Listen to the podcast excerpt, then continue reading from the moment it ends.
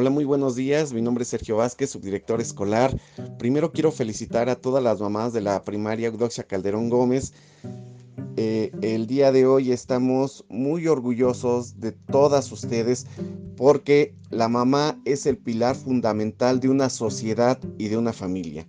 Quiero regalarles fragmentos de conferencias de personas que inspiran en la vida.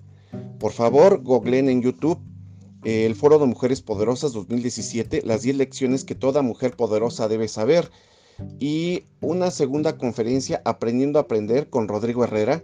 Ustedes lo van a ubicar porque es uno de los tiburones del programa más exitoso de la televisión mexicana que es Shark Tank. Les dejo algunos fragmentos, googleenlos, son personas que inspiran en nuestra vida. Gracias. Y el día que nos salimos del molde de lo que todo el mundo espera de nosotros, es cuando tu decisión se vuelve la decisión menos popular. Yo tenía cuentavientes, fans, 32 años el día que me divorcié. Tenía una hija de cuatro, una de uno. Ganaba 7 mil pesos al mes en Televisa, por si dudaban que Televisa no paga bien. Y lloraba todas las noches, viviendo en casa de mi mamá, después de estar cinco años y medio casada pensando qué voy a hacer de mi vida. Y yo tenía los bebé tips y ahí es donde se me ocurre hacer Bebemundo cuando el internet estaba naciendo en 1999. Y me la pasaba trabajando día y noche. No siempre uno nace con el instinto, con el carácter, con los pantalones para decir, yo puedo y porque nadie, a casi nadie nos dijeron, el cielo es el límite, tú puedes hacer lo que quieras, tú puedes hacer de tu vida un papalote y si te quieres casar te puedes casar, si no te quieres casar no te casas. Venimos con una gran estructura social que no nos permite ser tan aventadas. Y segundo, estamos en un país muy tradicionalista, en donde las mujeres teníamos que levantar el plato de los hermanos y que las mujeres, pues ¿para qué va a estudiar si se va a casar?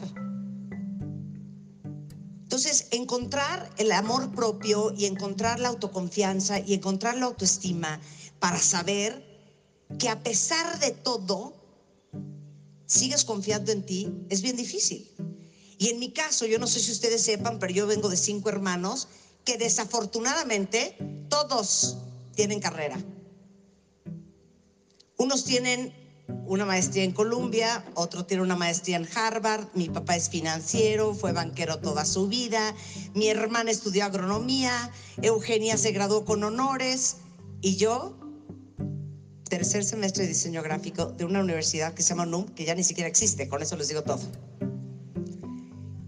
Tenía tanta razón para no creer en mi capacidad, para no creer en, sentarme a hablar con un posible inversionista, que yo no sabía lo que era el Evita y tampoco sabía lo que era una proyección financiera y tampoco sabía de Internet. Y yo creo que mi ignorancia y la ignorancia de todos resulta después ser atrevida. Y a veces cuando tengo muchísimo miedo de hacer las cosas, no importa, lo hago con miedo, pero lo hago. Y yo creo que no es una cuestión de gente suertuda. Yo creo que es una cuestión de gente de verdad muy valiente. Yo no creo que yo ni tengo un IQ privilegiado, ni tengo un superpoder, ni soy ni la más guapa, mucho menos la más alta, ni la más brillante. Pero sí soy muy aventada.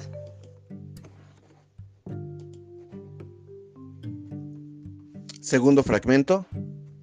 Aprendiendo a aprender con Rodrigo Herrera, Shark Tank.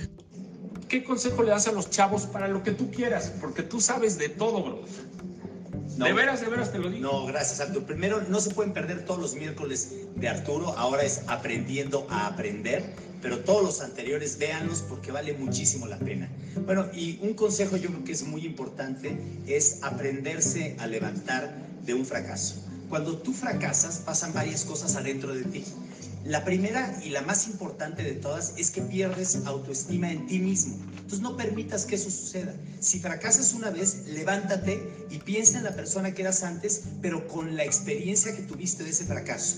porque solamente fracasando puedes llegar a tus metas. Que no te detenga solamente un fracaso, continúa.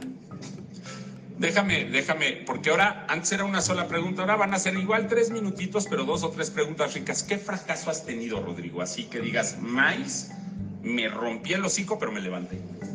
Sí, un fracaso que recuerdo muy importante en mi vida fue a un cliente que era mi cliente más importante, eh, le dimos, le dimos producto y después se fugó y nos dejó de pagar. Y entonces le debía una cantidad de dinero enorme a, nuestros proveedores, no tenía un centavo y no tenía producto. Entonces dije, bueno, esto ya estamos quebrados. Entonces me junté con todos los proveedores y les dije, les tengo una noticia buena y una mala. La mala es que no tengo dinero para pagarles. La buena es que les voy a seguir comprando, pero necesito que me den crédito. Y yo les garantizo, les prometo y les juro que voy a hacer todo para pagarles y no les voy a quedar a deber nada. Pero me pasó esta situación y quiero que me apoyen. Confronté el problema, confronté, en lugar de esconderme, lo confronté, le di la cara a todos y esto puede decir que fue hace más de 15 años y con muchos de esos proveedores seguimos trabajando. Entonces, ese fue algo que me, que me hizo sentir muy bien, porque cuando sales de, un, de una gran adversidad, yo creo que es cuando más satisfacción sientes. Déjame, déjame pasarme junto.